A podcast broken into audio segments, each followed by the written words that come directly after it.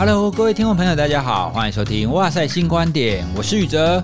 今天呢，又是我一个人唱独角戏的时候了。哦，不知道大家是不是比较喜欢我一个人讲，还是有来宾呢？哦，因为以前在我们节目一刚开始的时候，大部分都是我一个人讲。后来节目也做得还不错，哈，所以就有不少来宾会愿意来节目跟我们一起聊。不过呢，我还是很想念自己一个人跟大家聊一聊的情况。好，今天呢要来跟大家聊一个算是时事题吧，哦，就是诈骗。前一阵子有传出很多起，就是年轻人哈，台湾的年轻人，然后去柬埔寨，然后想说要去工作啊，那里的工作很好，然后赚很多钱。哦，那后来呢？就是事件爆发出来之后，很多新闻报道都会报，警方呢甚至也会去机场拦截，说：“哎，你不要被骗哦，那去那边啊，你可能会被关起来哦，可能会被抓去卖哦，等等的。”可是很多人呢，还是都不相信，他们还是趋之若鹜，想要去那边工作。其实诈骗一直以来都存在我们的社会当中，只是有没有这样子集体的爆发出来啦？像前几天也有一个听友来讯询问哦，就是说他的朋友也遇到了社群上那个感情骗子哦，就是在先在网络上认识啊，然后就跟他说：“哎，我很有钱啊，你可以怎么样怎么样啊。”这个议题呢，我们也在去年跟科技主播陆怡珍，我们也录过一集关于感情诈骗的新闻，也常常看到很多他跟美国 FBI 啊、海军上将啊交往啊等等的之类的很多。那另外呢，更古早以前有一个专有名词叫庞氏骗局，哈，那个这个是来自国外，它的概念就很像是一个老鼠会啦，哦，就一个拉一个，一个拉一个，哦，它上线声称说你只要加入，你就可以保本，而且可以获得多少的利息等等等等的，哦，那有非常多的有钱人加入，那最后呢，还当然还是垮台，整个金融体系呢还为此修改了一些法案。哦，所以呢，其实这种诈骗，不管是金钱的，不管是感情的，哦，从古到今一直都存在。为什么这样子的诈骗会一直层出不穷呢？我们不是应该要上一次当学一次乖吗？那大家都知道其他人被骗了，自己为什么还要被骗？当然，被诈骗背后有非常多的因素啦。之前呢，我也看过有一些人会分享说，哈，那这些人可能是因为他的个人特质比较贪小便宜，或者是呢，他可能有哪一些人格因素等等的，比较容易诈骗。哦，这个都有可能。不过呢，我今天不是要跟大家谈这个，因为我觉得，如果我们去分析说，哦，这个人因为贪小便宜啦，所以他会被诈骗。其实这样子的说法隐含着一个意味哦。他隐含着就说：“好，就是因为他这个样子才会受骗，我呢是不会被骗的哦，对不对？好，因为他贪小便宜嘛，所以他会被骗啊。我不贪小便宜，所以我不会被骗。但真的是这个样子吗？今天我们想要聊的就是一个每一个人都具有的一个心理特质，或者是我们说它是一个特性，我们人的天性。而因为这个天性的关系呢，会让每一个人在某种状态底下会出现一个弱点。”而这个弱点呢，就有可能让我们受骗上当。好，那这个弱点是什么呢？我想要先跟大家先从一个经验来说起。这个经验呢，就是我以前年轻的时候啊，诶，不要说我以前好了，我们说我强者我朋友好了。好，那这个是一个我朋友以前的经验。朋友呢，以前还年轻的时候哈，因为他就是胖胖的嘛，哦，所以他是一辈子都在减肥的人。然后呢，他有一次啊，他就看到电视上那个减肥广告，减肥广告就是有男星跟女星哦，那他们都说哦，我以前很胖啊，然后都瘦不下来啊。那自从啊我吃了这个药以后，那吃了这个药就可以把我食物当中的那个油脂吸收掉。那我只要固定吃这个药，不管我怎么吃，我都不会变胖诶，而且我还越来越瘦，越来越瘦，越来越瘦，真是太好了。所以大家来来买这个药。当时这位朋友。他就看了这样子药，那一刚开始他也不相信哦，他觉得说怎么可能，哪有这么好的事？哦，都不运动不节食，那吃这个药就会变瘦？那你骗谁啊？哦，一刚开始他不相信，可是后来呢，看一次看两次，那他越看越喜欢，而且呢，他自己也一直想要有哦，到底有没有什么方法可以无痛瘦身的啊？哦，就除了那个抽脂以外啊，他要想说有没有什么方法可以无痛瘦身？哦，所以就在这样子，就是。他渴求哦，就他想要哦，他渴求一种方法，而这个方法又刚好出现在他眼前，哦，所以在这种情况底下呢，他就被洗脑了，然后他就买了。那买了呢，他要开始吃，想当然尔，他吃再多也是没有用，也是一样胖嘛。好，那这就是我朋友买减肥药的经验。好，那这个减肥药呢，当然不像是我们前面提的那种诈骗啊，哦，因为毕竟就是交易行为嘛，就是你情我愿的情况。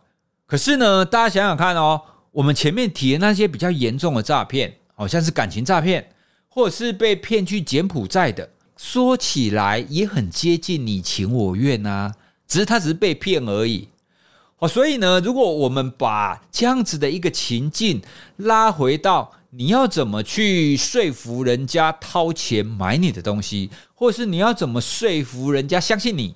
好，那这个呢，除了你的说辞以外，还有一个非常重要的，就是牵涉到接受你讯息的这个人，他是否处于一种我们称为匮乏的状态。这个匮乏呢，就是今天要跟大家讲的，我们每一个人都拥有的一种特性。或者是我们说认知上的一个倾向啦，而这个倾向呢，有可能会变成是我们心理上的弱点。好，那什么叫做匮乏呢？匮乏指的就是你心理上你觉得好像缺了什么，你觉得对什么东西好像特别的渴望。刚刚我前面举的减肥药的例子，好，那欠缺的就是一个很快速可以瘦下来的东西嘛。那他渴望的是什么？渴望的就是瘦下来啊，渴望的就是身材变好啊。当你心理上你觉得你欠缺了什么东西，而因为这个欠缺而产生的某一种渴望的时候，这个我们就称为匮乏，而这个匮乏就有可能会变成是我们的弱点。好，那我们先讲完匮乏以后，我们要来强调这个匮乏有两点。好，那第一点呢，这个匮乏是心理上的，而不是实质上的。哦，这两个有时候会不太一样哦。好，比方说减肥好了。有一些人，他虽然不胖，可是他一天到晚说他要减肥啊，对不对？哦，你如果问他说你不胖啊，你为什么要减肥？你身材很好啊，他就会说哪有，我身材很不好啊，我哪里胖哪里胖，对不对？哦，所以这种匮乏、这种缺乏，不见得是实质上的。我们这边指的是那种心理上的匮乏、心理上的缺乏。哦，这两者可能是不一样的。第二种呢，这种心理上匮乏的是一种状态。什么叫做状态呢？状态指的就是在某一些特定情况底下会出现，可是它不一定会持续。哦，比方说，大家应该都曾经经历过一种，你要交报告了，可是时限到了，deadline 到了，你要赶报告，对不对？好，那赶报告它其实就是一种匮乏，它是一种时间上的匮乏。如果你明天报告就要交了，可是你现在都还没写，怎么办？所以这个时间上的匮乏压力就很大啊，那这种压力很大，就会迫使你赶快去写。所以在刚刚我们描述的那种情境底下，你就会感受到那个时间上的匮乏。可是呢，当你开始要写之后，你就开始去找资料，然后你就发现，噔噔，你居然找到一个非常美妙的参考资料。这个美妙的参考资料有了以后呢，你大概只要一个小时，你就可以完成报告了。好，那这个时候。你那个敢报告的匮乏感就消失了，对不对？哦，同样是你啊，同样一份报告啊，可是你在有一些参考内容的情况底下，你就不会匮乏了。所以，我们刚刚讲的就是匮乏是一种状态，它不见得会持续下去，它会因为一些原因而出现，也会因为一些原因而消失。那另外呢，像金钱的匮乏。很多人会觉得说啊，匮乏、匮金钱的匮乏，就只有穷人才会啊，有钱人怎么会金钱匮乏？对不对？因为他很有钱啊。但是哦，大家不要忘了，我们刚刚讲的匮乏，它其实是一种心理的状态。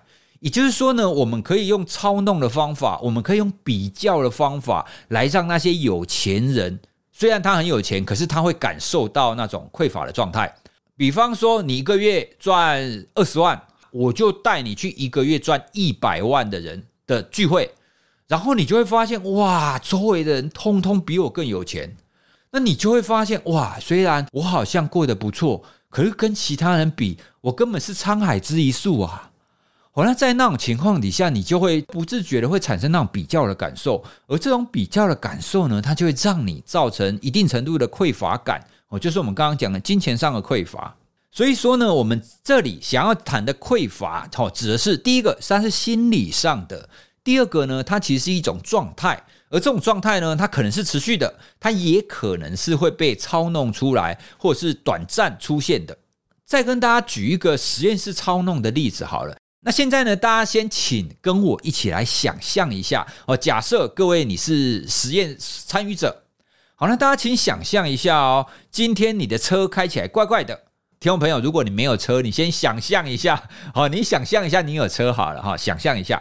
好，那今天你的车开起来怪怪的，是还可以开，可是你觉得诶，好像不知道哪里怪怪的，就你开起来会毛毛的。哦，就不晓得在什么时候在半路可能会抛锚之类的，所以呢，你就开去修车厂去检查。好，那检查完之后呢，这个修车厂的人跟你说：“哎，你的车真的有一些状况，那要修掉这些状况呢，要花你一万元来维修。那请问你现在要不要修呢？那不修其实也可以哦，就冒险再撑一下，就还是一样怪怪的，可是它还能开哦，只是你开着会毛毛的而已。”你会不会修呢？如果这个时候要花一万块钱维修，你修不修？哦，你来决定看看。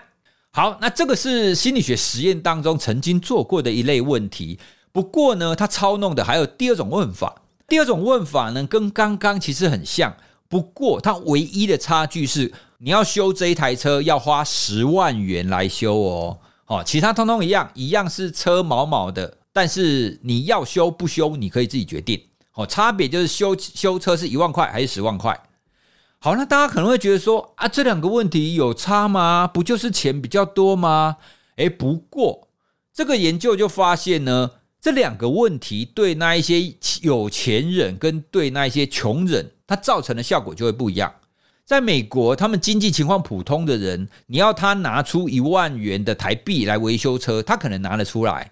可是呢，你如果叫他拿出十万元台币来维修车子，他可能就拿不出来，对不对？就中等程度经济水平的人，他可能会需要一点时间考虑。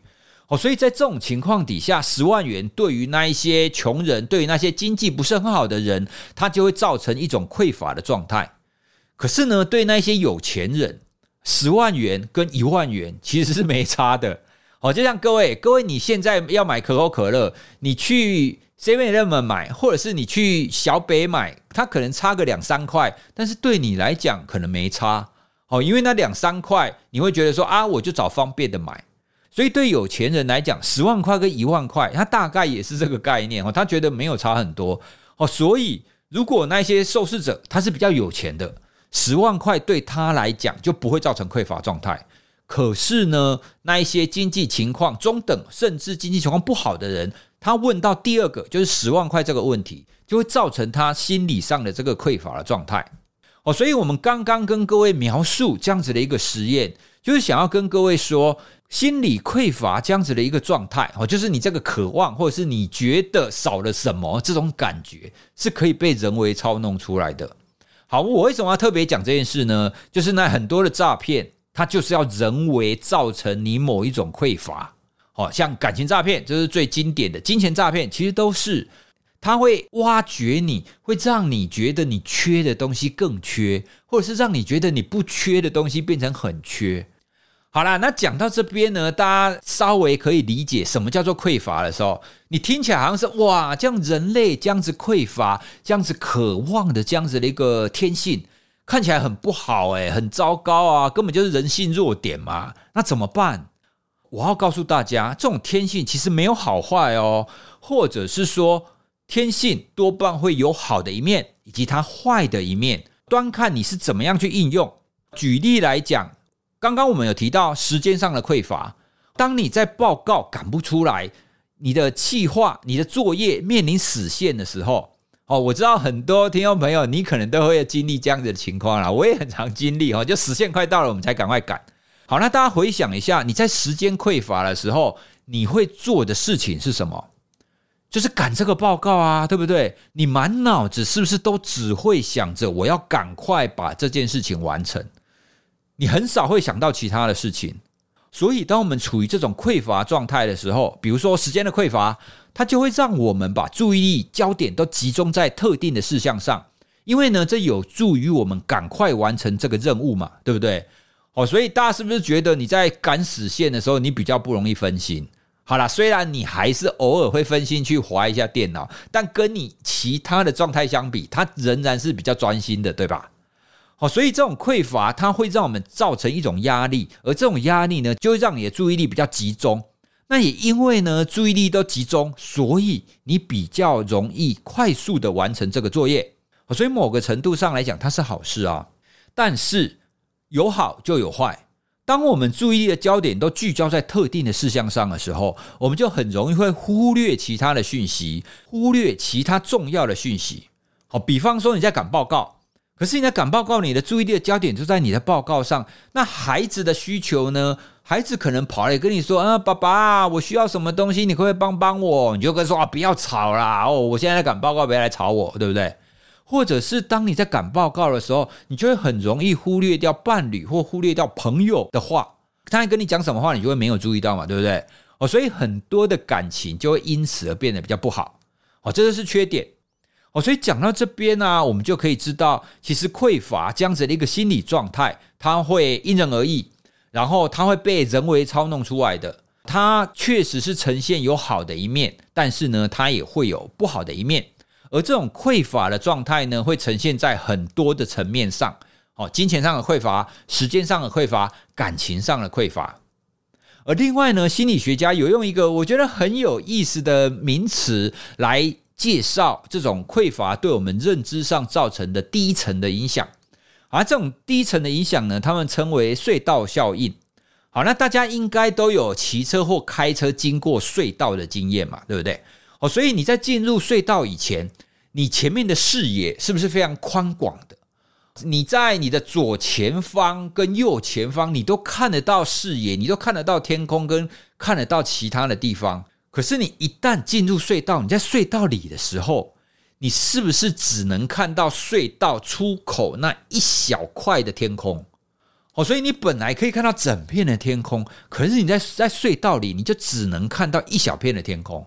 好，这就是心理学家借由隧道来谈的隧道效应。所以，我们刚刚谈的那种匮乏的状态，它就会让我们处于这种隧道效应。你的注意力就只会看到前面而已，你也只能看到前面，因为其他的东西呢都被隧道挡掉了，你都看不到。用这样子的一个例子来让大家知道说，这种心理上匮乏的状态，它确实会让我们在认知上，好，让我们注意力上会造成这样子的一个效果。好啦，那我匮乏讲这么久，这个诈骗到底有什么关系啊？要连接到诈骗之前呢，我们再回到金钱这个部分来跟大家谈一下。其实有一些人啊，他们在评论说，为什么穷人会穷呢？有一些比较不好的说法，他们就会说：“哎呀，就是因为他们笨啊，啊，他们笨才会穷嘛。像我聪明，我就有钱啊。”当然，这种说法是错的啦。我们大家都知道，很多有钱人其实都是因为他的家境有钱的关系，但这不是重点。今天呢，在这边我要先跟大家谈的，其实是他不是因为笨才穷的，甚至呢，在研究上我们可以看到，他其实是反过来的哦。换句话说，他是因为穷，所以才笨。好，那你觉得说，诶，怎么可能会这样？我们人聪明或笨，不是应该是固定的吗？我聪明就是我聪明啊，我笨就是我笨啊，对不对？要跟大家说，其实我们的认知状态，它会有一定程度的浮动的。就算是聪明人，他有的时候也会变得比较笨嘛，对不对？因为很多人会说他在恋爱的时候啊，还是在追求什么东西，都很容易变笨啊。粉红泡泡会让人家自缺，有没有？就是当你处于粉红泡泡的时候，你的注意力就会限缩，你就变得比较笨。在我们这种所谓的聪明或笨。在心理学上，我们可以用一种智力测验哦。那这种智力测验不是传统上的智商啦，应该是说它是智商当中的其中一种，我们称它为流体智力，或是称为流动智力。那这种流动智力，我们用比较简单的话来讲，它就是在测量抽象的思考，然后测量这种问题解决的能力。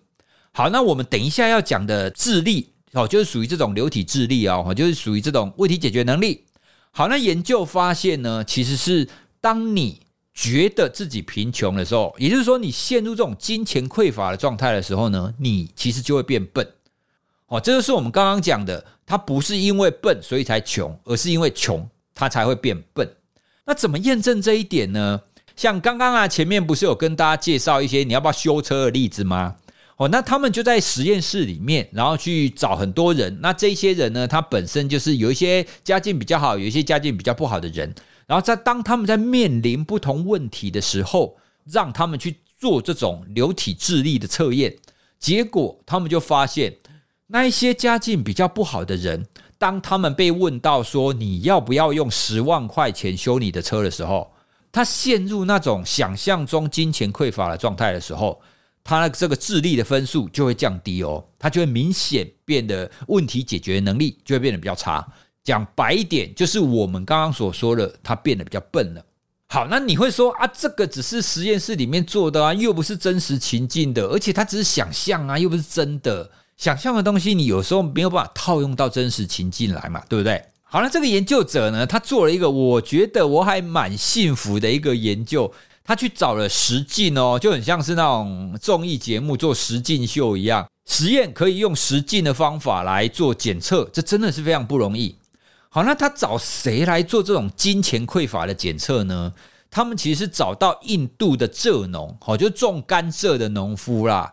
因为呢，这个印度的蔗农，他们一年大概都只能收成一次到两次嘛，哦，所以大家可以想象这一群农夫，哦，他们就一年然后就种。然后种下去，然后辛苦照顾照顾，然后隔一年，然后就空终于可以收成了。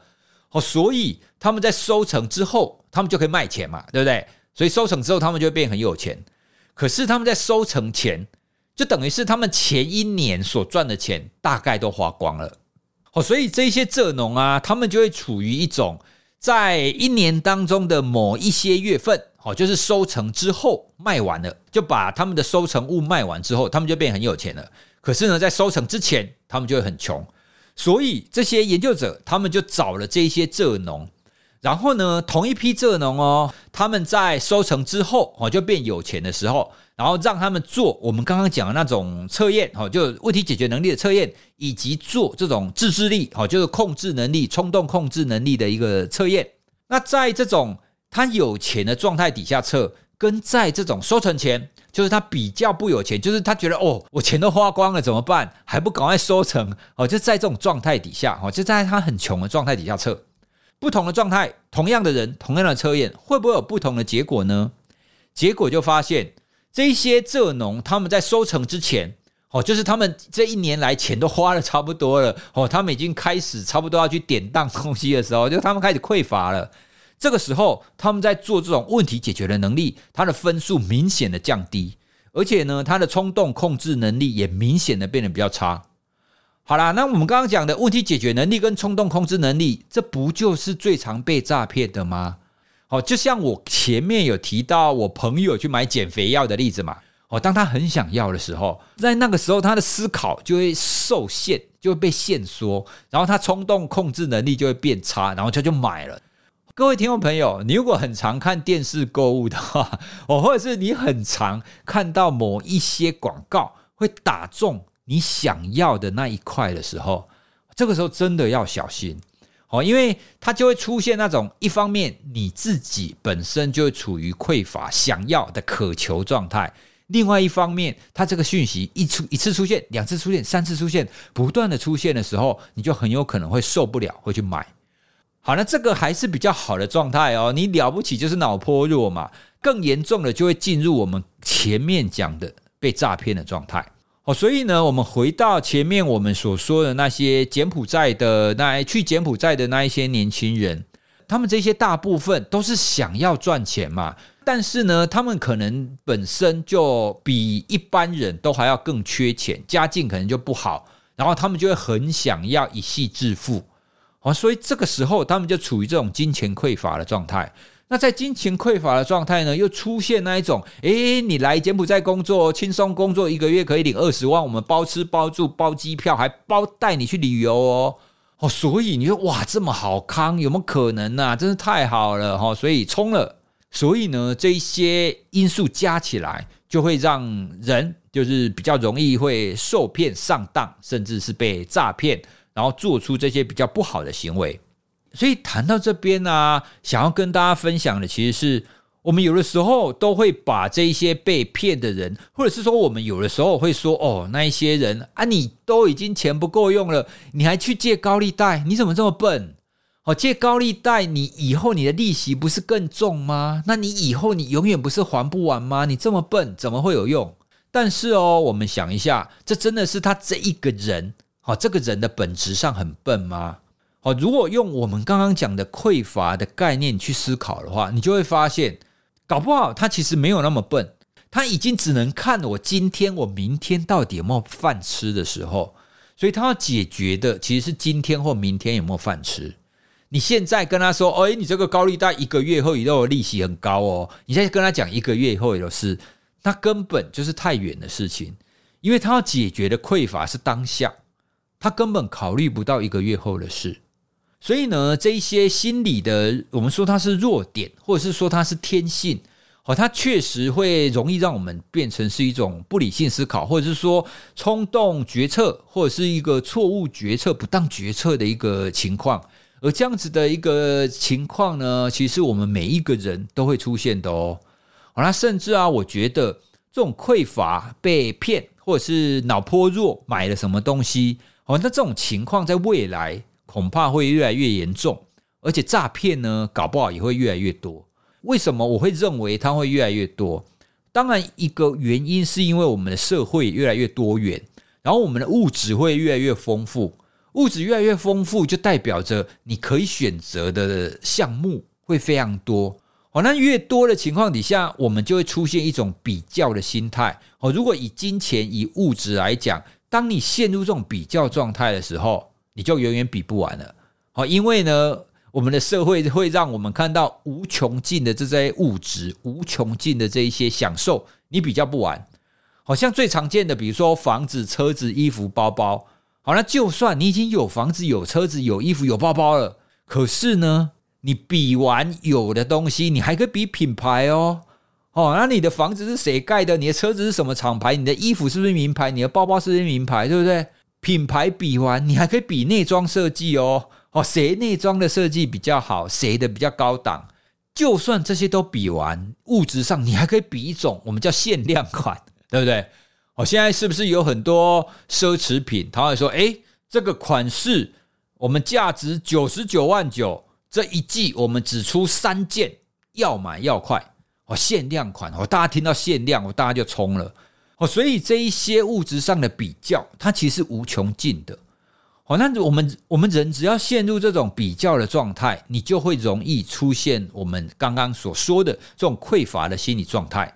因为呢，人比人是气死人嘛，你有钱，还有人比你更有钱。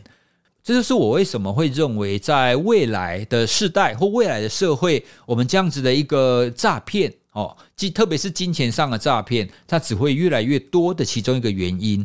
那除了我们比较容易陷入匮乏的陷阱里面，那一些诈骗的手法当然会越来越推陈出新嘛。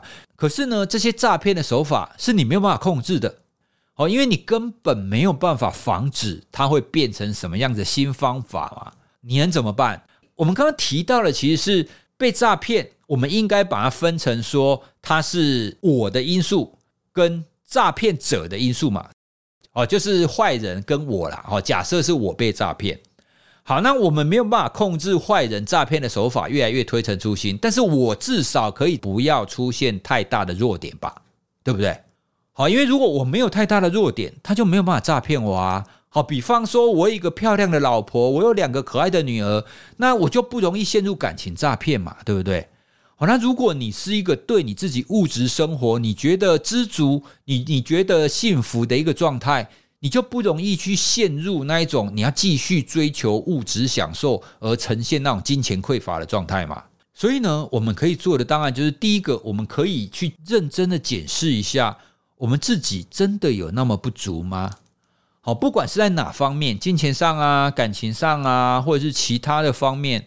有的时候，我们所谓的这种不足，或是这种匮乏，常常只是比较出来的，它不是绝对值，它不是绝对的状态。当我们可以去认真的面对这一点，去真实的面对这一点的时候，你的弱点就会变得比较小了。第二个呢，我要再次分享我另外一个强者我朋友所说过的一句话。好，那他在某一个广告里面呢、啊，他说了一个名言，我很常提这句名言。这句名言就是“世界越快，心则慢”。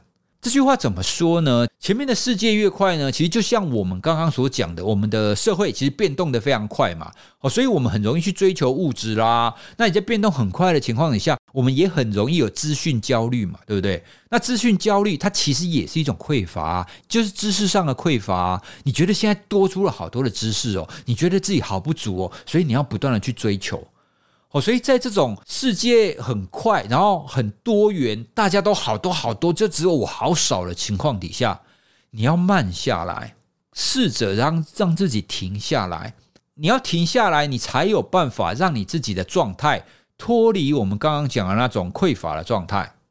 哦，所以我很喜欢的一个词叫余裕。你要让你的心可以稍微停留，可以稍微暂停，或是要有一些空间。你不要所有的心思满脑子都只想着你所想要追求的东西。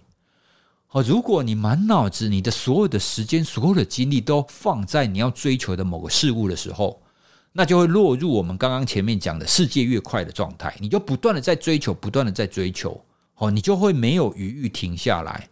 这当然不见得是件坏事啦。哦，如果是运气好的，你可能会不断的追求，你会有非常好的成就。在某个层面上来讲是好的，不过在这种状态底下，你就有可能会停不下来，你就有可能会没有办法觉察到我们今天所讲的这种匮乏的状态。而一旦你落入这种匮乏或你觉得不足的陷阱的时候，有可能会被诈骗，或是有可能会做出这些错误的决策啦。我们不要说诈骗那么那么难听。好，因为常常我们在生活上很多东西不会到诈骗这个程度，好，所以我们会说它是一个错误的决策，或者是说它是一个不当的决策。好，说到这边，大家是不是觉得觉察以及我们生活要有暂停，要让自己的心有余裕这件事情非常重要呢？所以听完我们这一集，我们让我们自己的心稍微停留下来一下吧。我们也可以听一点音乐啊。可惜我不是 DJ，我没有办法播一首音乐给大家听哈。如果我在广播电台里面，这个时候我就会说：来，各位，我们一起来静下心来听这一首音乐吧。哦，这样是不是很好？我们每天呢，给自己一点短短的时间，就算只有五分钟也好，十分钟也好，让我们可以静下来。哦，不要再去想那一些你想追求、你想烦恼的那一些事物，给自己的心留一点余裕。生活当中呢，总是要有一些这样子的暂停的时刻。